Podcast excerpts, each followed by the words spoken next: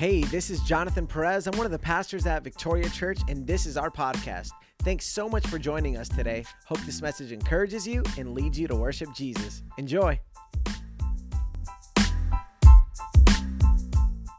We we are coming to a close, so it's a it's a bittersweet day, but we are coming to the close, the season finale. All right, we are finishing up here in this series, the true story of the whole world. All right. And so, not really sure how you've been as here as far as uh, the last eight weeks um, in the church, but nonetheless, want to let you know uh, you can always listen to our past messages on YouTube, on Spotify, or on Apple Podcast, and. Um, so yeah, so you can definitely, you know, kind of get um, up to speed uh, with these messages uh, through those different platforms. All right. So, uh, but anyway, I will bring you up to speed nonetheless. If let's say this is the the only uh, message that you've heard inside of this series, I promise still you will not be lost, and you get to experience like the whole you know, the grand finale, all right? So uh, let's pray and uh, go after what God has to say to us.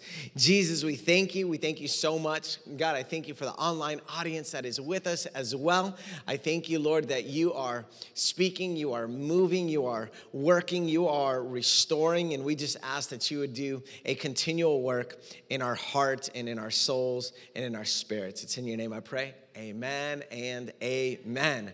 All right, so really happy that you're here. Again, we are um, closing this seven week journey inside of our series. Some of you guys are like, is it eight or seven? It's just the first message was like an intro, uh, and then we really kind of started with, um, with week one and act one. All right, so anyway, the bottom of this uh, series has been that the Bible gives us a better story than our culture, mostly because it's the only story that has an answer for the chaos uh, that we experience in our world. And so we started the series in Act One, which was creation. So first, uh, we got some a little alliteration going on here. I think that's what it's called. But we have uh, three C's, and then we'll have um, uh, four R's. Okay, and so uh, Act One was creation, where we got to see how God, the main character of this story, introduces himself, or the way Moses introduces us to him.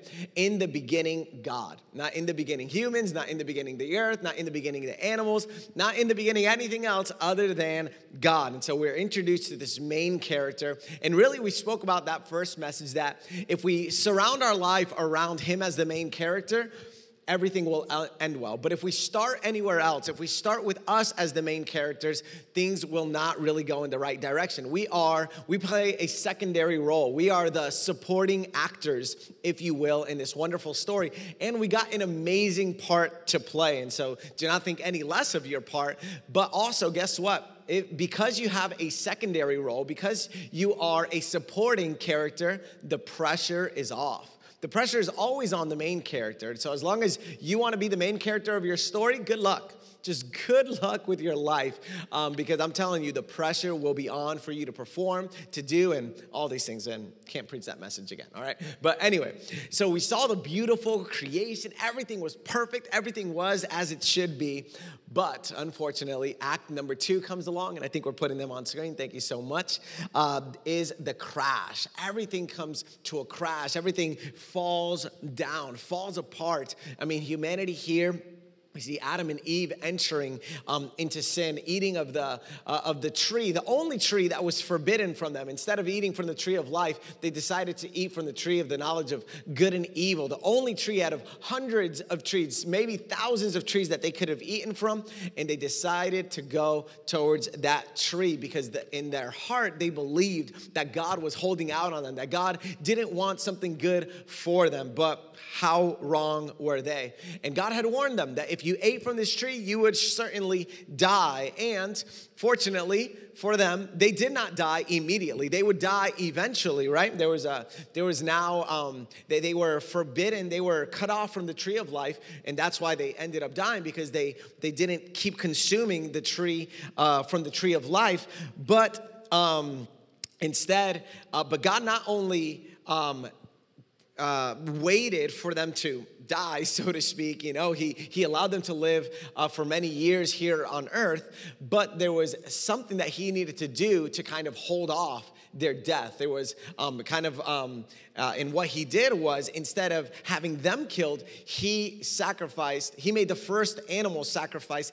in their place. But because nonetheless, like when we sin, something has to die. Blood must be shed. And so their sac- the, the sacrifice that Jesus made with that animal, it covered their sin, but it did not completely erase their sin. And so we see really a beautiful preview of grace and mercy here. And Act Two is over there, and we go to Act number three, which is covenant, all right? The covenant.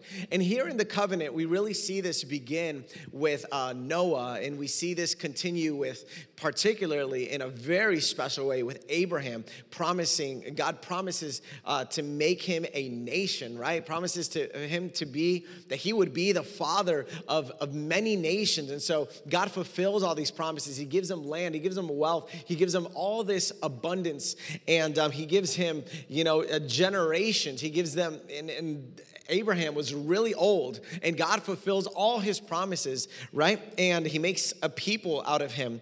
And even though God continued to be with his people and continued to make covenants and promises and fulfill those promises, still mankind deviated. They stepped away from him, and everything continued, unfortunately, to go south. The gooder God became, the worse people became. I know gooder isn't a word, but it's fun to say, all right? And so everything just goes south, even with the covenant, until Act 4, where things really enter into the climax of the story, things really take a shift and a change. We enter into the New Testament.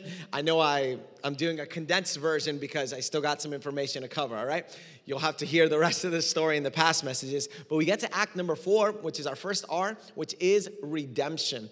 Redemption. Here, Jesus comes onto the scene for the first time. You know, Jesus in the flesh, God with us. He comes here from heaven to earth and he starts talking about he starts announcing preaching the good news of the kingdom where basically the, the kingdom message is that everything is going from brokenness to wholeness. He's bringing goodness back to the earth that was completely torn apart because of sin. And so we see him healing the sick raising the dead uh, just doing so many things. We see uh, jesus bringing wholeness to spirit soul body. And here's the other thing. He not only does, he also equips and empowers empowers his followers to do the same. So he's not just healing the sick, he's empowering his followers to do the same thing. He's empowering them to bring the kingdom's reality here to earth. And it is awesome, right?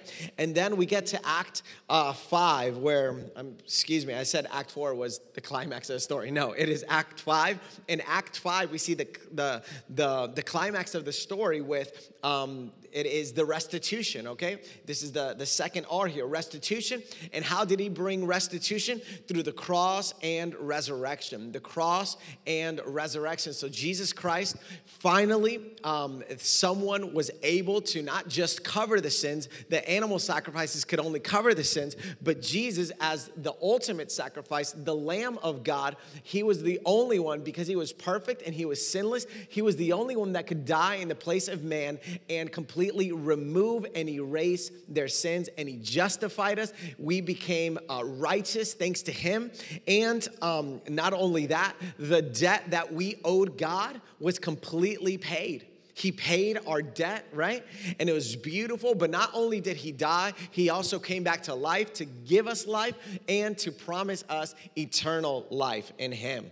And so now we go to, so after the cross, which is beautiful and wonderful. And after the resurrection, um, the, the people, his followers, Jesus' followers, had actually uh, scattered all about. And in, in last week, we looked at Acts 6, where uh, excuse me, Act 6, where we see that Jesus does this reassembly, and that is Act 6, reassembly. And we see that, I am so sorry, I hate to do this during the, do you guys mind coming over here? It's just like it's just super awkward. Thanks. Um, uh, but anyway, so the the restitution. Um, no, Acts 6, reassembly, right? So we see this reassembly. So Jesus gathers his followers that have been scattered about, right? And he brings the era of the church. But before that, he actually baptizes his church, his followers. Um, he declares, hey, listen, before I go up into heaven, he's here for 40 days. And after 40 days, Jesus, he's walking through walls, he's doing some beautiful things. And then um, before he ascends into heaven, he tells them, Hey, listen, don't go anywhere. Do not leave Jerusalem until you have been equipped, until you have been clothed, until you have been baptized with power and with fire from the Holy Spirit. Basically, he says, Do not leave until you receive this gift. And so the people stay, they receive the gift of the Holy Spirit, they're, they're equipped with power, and the church is born. They start doing amazing um, signs, wonders, miracles, and just this, there's an explosion to this movement of Christianity. They go from uh, just a, a hundred or so, a little over a hundred people following Jesus at this moment, at least in the upper room. And uh, but the movement explodes to thousands of people in one day, and that is where we're at currently. We are currently living still in Act number six, where we are continuing to bring, or at least our mandate is to continue to bring renewal, redemption through the church by the power of the Holy Spirit. But every single day, today, you and I are one day closer to coming to Act 7, which is restoration. We are one day closer to getting to Act number 7, which is the final act of the story, which is what I'm gonna talk to you guys about right now. All right, so restoration. We got restoration there. You guys ready for this closing? So the resolu- the, the restoration or the resolution is actually once again the conclusion uh, to our story. And the resolution was God's ultimate ver- desire for creation to be restored to its original goodness. This was the ultimate desire of God. And if you remember, we started this story with creation uh, in, in Genesis, and we're going to end this story with recreation in Revelation. Literally literally from Genesis to Revelation, creation and recreation. In the first two chapters of the Bible, in Genesis 1 and 2, we see God's initial purpose for humanity revealed. And then the last two chapters of the Bible, in Revelation 21 and 22, we see God's final purpose revealed. So we see God's initial purpose in the beginning, and now we get to see God's final purpose revealed. But before we get there, I, I want to show you the first, uh, uh, the first few parts of Revelation. All right, so I've never really gone through. Um, I've barely touched the book of Revelation in all my teaching years. So today you're just going to get a really light preview, and and hopefully uh, someday soon, maybe next year, we'll actually go through the entire book of Revelation, and it'll be scary awesome. Okay. I'm telling you, it's scary awesome. Now, uh, but mostly awesome, okay? But in chapter one uh, of Revelation, Jesus reveals himself to John in an epic fashion. And this isn't the Jesus that you see on shows or movies or TV, whatever. Like, this is uh, this is a completely different looking, or at least it's he sounds very different. Okay, and I'm going to read to you the description.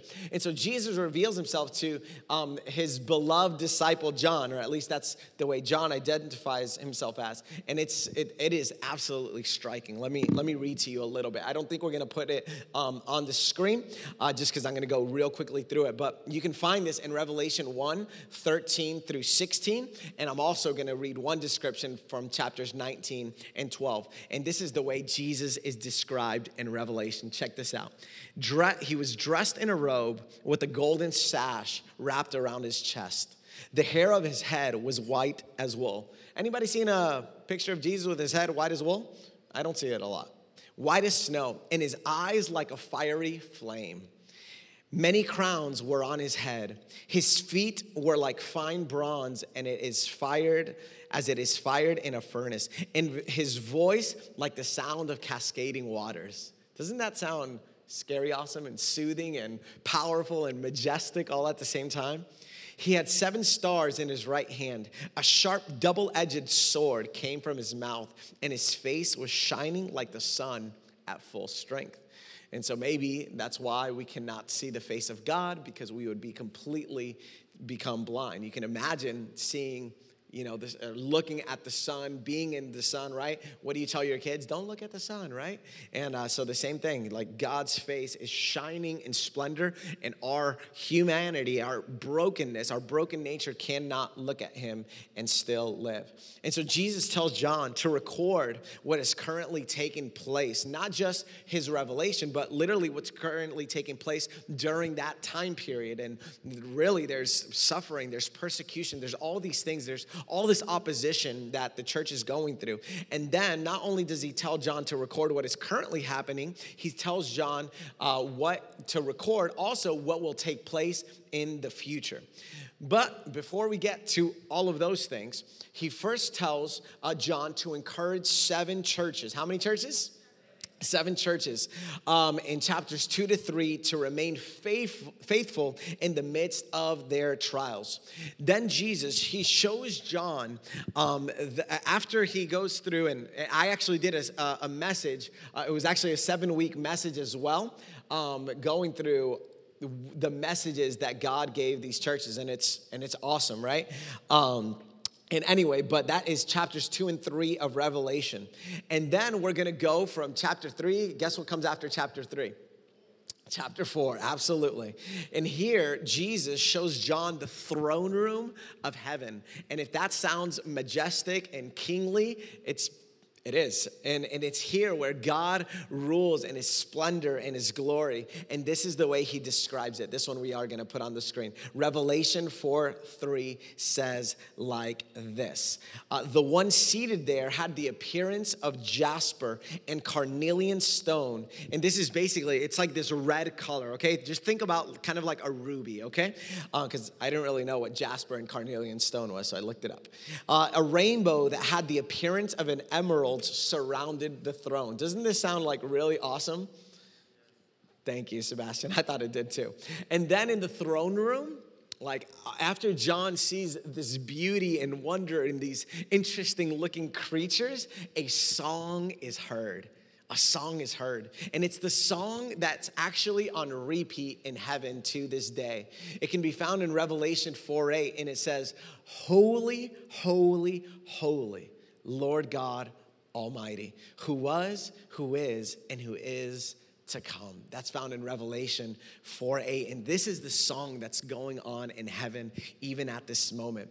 And let me just quickly make a parenthesis. From Genesis to Revelation, you see that music and singing plays a really, really big role inside of Scripture. It is a big deal to God to worship Him, not just to sing words, but actually to sing words that express your heart and your mind's love and desire for Him. To sing songs to Him and about Him, right, is, is what we do, is one of the big things that we do here at church. And in this book alone, inside the book of Revelation, there's actually seven written songs. Seven written songs. And maybe one day we'll do a series and just go through the songs. That would be pretty fun, right? And, and so, what I'm basically trying to say with this uh, short parenthesis here is that we cannot disparage or look down or treat as less these moments that God gives us together as a congregation to sing. There is truly nothing like it. There is something unique about singing together. And I would encourage you, there's also something beautiful about you singing to God in the privacy of your own room, together with your family, whatever it is. Don't, don't limit singing to just being here. Listen, have a worship set inside of your car on your commute. It's better than talk radio, and it's better than, uh, I don't know, whatever, salsa, uh, reggaeton, hip hop, whatever in the world you're playing, rock, whatever is your thing, it is better to start your day off off with worship. Trust me, especially if you experience traffic, okay? So, parentheses close. Singing to God, to God is hugely important. And in the following chapter, uh, guess what comes after chapter four? Five, right? In chapter five, John sees a scroll. He sees it in the, in the right hand of the man, of the person, of the creature sitting on the throne. And this scroll has seven seals. How many? Have we heard this number before? A lot of times, right? Which represents, in this scroll, it represents the destiny of the world. And when the scroll, when the last um, of the seals is finally opened, guess what will happen? Evil will be no more, and God's people will be saved. Anybody want to see those uh, seals open like today? No? Okay, cool. I would like it, all right? But granted, I, I'm married and all that stuff, and I had children, and so I feel like I am ready to go. Okay. But anyway, but I am so ready. But at the same time, you know, God is waiting. And, and, and in a real way, also, just my selfishly, I would, I would love this world to end and go off into eternity. And at the same time, I know that God is still working, that God is still moving, and that there's still a lot of people that need to be saved. And so that would be the only reason that I would. Uh, that I wish it wouldn't happen right now because there's still people that I love and care for that I'll be honest, not in a judgmental way, uh, but I'm not really sure where they would spend eternity, and I'd love for them to spend eternity with me in heaven with Jesus. All right? Anybody else? All right. Now, what I see um, as the climax of this book happens in verse 2 of Revelation 5 2. Let's use our physical Bibles, people. I know two of you guys are out there, so thank you so much. Revelation 5, verse 2. Let's go to Revelation 5, verse 2. Revelation is the last book of the Bible, all right? So let's check out this question, this climax bringing question that the angel asked. And it says like this I also saw, so the John, he's, he's talking about this vision, right, that he's seeing. And here's what he says I also saw a mighty angel proclaiming with a loud voice, Who is worthy to open the scroll and break its seals? And so you see, I don't know if you hear the weightiness, uh, but let me try to explain. What the angel is basically saying, in other words, who is able to bring resolution to all this mess that we are currently that you guys, you know, that humanity is currently experiencing. What he's asking with this question is who is finally going to be able to conquer evil and save this world? To use some other story language, who is going to save the damsel in distress? Who is worthy? asked the angel. Who is going to do this? And guess what? No one is found no one is found. Let's go to Revelation 5 3. Some of you guys look at me like, I don't believe you. Verse 3 says this But no one in heaven or on earth or under the earth was able to open the scroll or even to look in it. So nobody was found that was able to open this scroll. I mean, this is a problem. Are you guys seeing this issue? And right there, John finally breaks down crying uncontrollably. Because if there is nobody that is able to open the scroll, the end cannot come and history will not lead to the conclusion that it is waiting for. That it is actually, it's Bible says in Romans, I believe, that creation groans, is groaning for the sons of God to be revealed, and they will ultimately be revealed in the end. And right there, John, he's crying hysterically, and I'm not talking about laughter. Revelation 5 4, once again, no one is found. Then one, hold on a second. Uh, okay. Did I skip a verse? Oh, yeah, okay, perfect. Four. Yes, thank you. I wept and wept because no one was found worthy to open the scroll or even to look in it. So, this is, this, things are not going well at this moment. And John is feeling the weight of it. I mean, can you feel the weight and kind of see the tension of this moment? because this is what you've got to do. You've got to really like uh, dive into the word and really feel the moment. Like when someone is crying in the scripture, you have to find out why in the world is this person crying? And it's not just saying a regular cry. This is a I wept and wept. In other versions, it says, I wept, that John says, he describes his weeping as, I wept bitterly. And so this is a, a, just an intense, intense cry as one feeling a death. And so the only one of the things that came to mind is um, Toy Story 3. I was actually going to show you guys the clip, but I decided not to. Um, but anyway, I don't know if you guys remember the end of Toy Story 3. Spoiler alert if you haven't seen it. But pretty much, you know, like all the toys, they're about to die in like this fiery furnace, you know? I think this is like apo- apocalypto, right? And uh, you see, like, they're, and they're just bracing for their death. They're holding hands, and it's, and, and if you didn't cry in Toy Story 3, it just means this that you don't have a heart. That's all it means. It, I mean, I love you, but you, you just don't have a heart, is, is what it means if you didn't cry, you know, or you don't love toys, one of the two, okay? Um, but and so, you know, it's this, this moment where you're like, how are they going to get out? Lotso, I hate you, Lotso, right? The devil himself. And, um, and so you've got to feel the suspense building here because if you cried in Toy Story 3, there should be something that's breaking inside of you here. And hopefully, I'm, t- I'm trying to help you feel the weight of that. And so the suspense should be building up because there is, there seems to be a lack of hope present at this moment. And John is seeing this, and John knows. He knows that if no one is found worthy, then humanity will be stuck in this never ending spiral of darkness, evil, suffering, pain, and death. Now, here's the thing you know this story, and that's why you're like, eh, it's gonna be okay. It's gonna be. John knew this story. John knew things weren't gonna end like this, but still, he was feeling the weight of it. And it's with this urgency that we must live because we are much too relaxed when we think about these type of things. I think we are much too comfortable with these things. And seeing this John is devastated and destroyed by not seeing anyone worthy. Internally, he's got to be saying, It can't be. It cannot be. But as John is sobbing, an elder comes to his aid and encourages him to look again, to look again at the lion that has triumphed over its enemies and is able to open the scroll. But this is crazy. Revelation does so many weird and crazy stuff. When John looks, he sees no lion, but rather a worn out, smothered in blood lamb. You can read it there. That the victory has been accomplished by what looks, but by what looks on the outside like a defeat. It looks like this person has been defeated, this lamb has been defeated on the cross.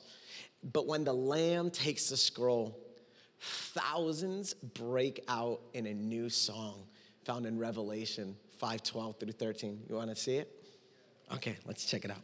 Revelation 5:12 through 13. Here's what it says. And so first, like just building up this moment, right? So the angels start singing, the elders start singing, and then verse 12, they said with a loud voice, Worthy is the Lamb who was slaughtered to receive power and riches and wisdom and strength and honor and glory and blessing. I heard every creature in heaven, on earth, under the earth, on the sea, and everything in them say, Blessing and honor and glory and power be to the one seated on the throne and to the Lamb forever and ever. And it's this song that is just breaking out all of creation is singing. And so I already talked about the importance of singing, but here's, here's what this is saying, right? You can choose to sing today, but like it or not, you'll be either choosing to sing or you will be forced to sing in the end, at the end of our days. And I'm telling you, if you're forced to sing, it's probably not gonna go well for you at the end. The rest of Revelation shows Jesus opening up the seals and guiding the story toward its triumphal ending. And so, John he's given this vision of the renewed heavens, the renewed earth. It's been um, fast forwarding here, right? It's been completely cleansed of evil and sin. And he finally sees this is one of the most epic parts. He sees the holy city, also known as the kingdom of God, AKA the new Jerusalem, descend from heaven to earth. And I'm not really sure exactly how that's gonna go, but let's just agree that heaven crashing down into earth, that's gonna be some, something of epic proportions, right? Can we all agree on that? And so finally, God's kingdom has come. God's will is done on literally on earth as it is in heaven, because now it's just completely, you know, they fuse together. The kingdom of God comes down to earth in all its fullness and all its uh, uh, reality. And then we read John's announcement in Revelation 21, 3 through 4. So let's go all the way to the end. There's 22 chapters in Revelation, so that should tell you we're coming to a close here. Revelation 21, verses 3 through 4 says this. Then I heard a loud voice from the throne. Listen, um, if you don't like loud things, you're not gonna like heaven, okay? So, you know, just turn up the dial on your radio, just start getting used to it. Just my encouragement, all right? I don't know if there's gonna be like some Holy Spirit, like, uh, I don't know, we'll get new ears, okay? So the noise won't bother you, but it's gonna be loud and it's gonna be wild and it's gonna be crazy all right and uh, even even the introverts are gonna love the loudness all right i'm teasing a little bit but then I heard a loud voice from the throne Look, God's dwelling is with humanity, and they will be his peoples, and God himself will be with them and will be their God. He will wipe away every tear from their eyes. Death will be no more. Grief, crying, and pain will be no more because the previous things have passed away. And so, if this doesn't sound like the most beautiful thing you've ever heard, it simply means you didn't hear what I just read, right? I mean, I, don't know what will hear will sound more beautiful than this. The fullness of God physically and tangibly will make his home amongst us again. This is beautiful. This is so amazing. God will once again be as close to us as in the days when he walked with Adam and Eve in the garden. And 1 John 3 2 says this that we will see him as he is.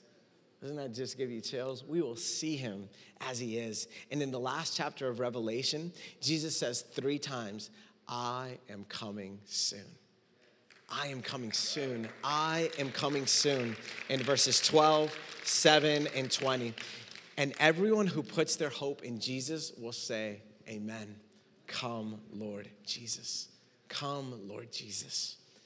There is a final invitation that Jesus makes in his story, and it's found in Revelation 22 17. It's prophetic, it's beautiful, it's wonderful, and it's the last scripture that we'll actually read.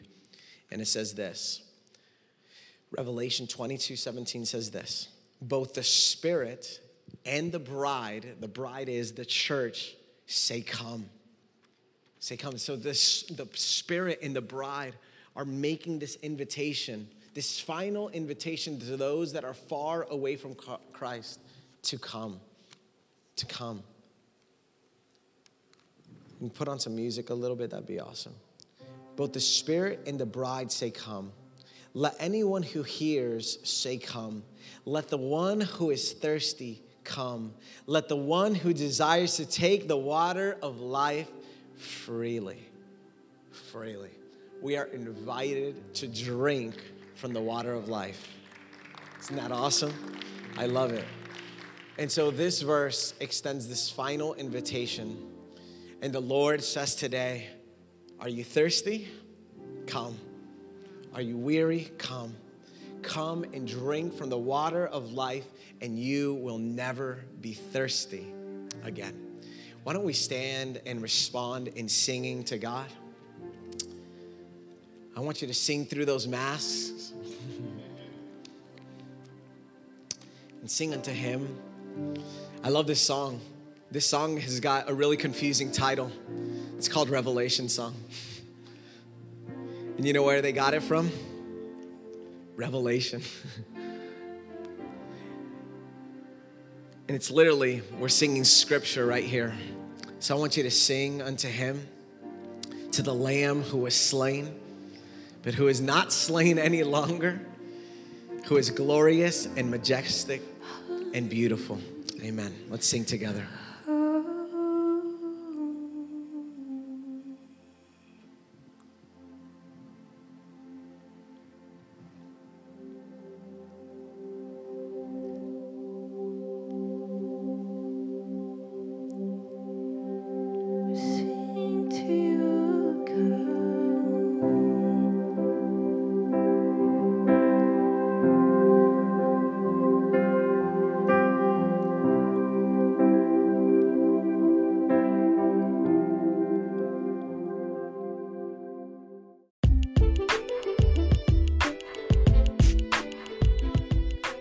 Thanks again for listening.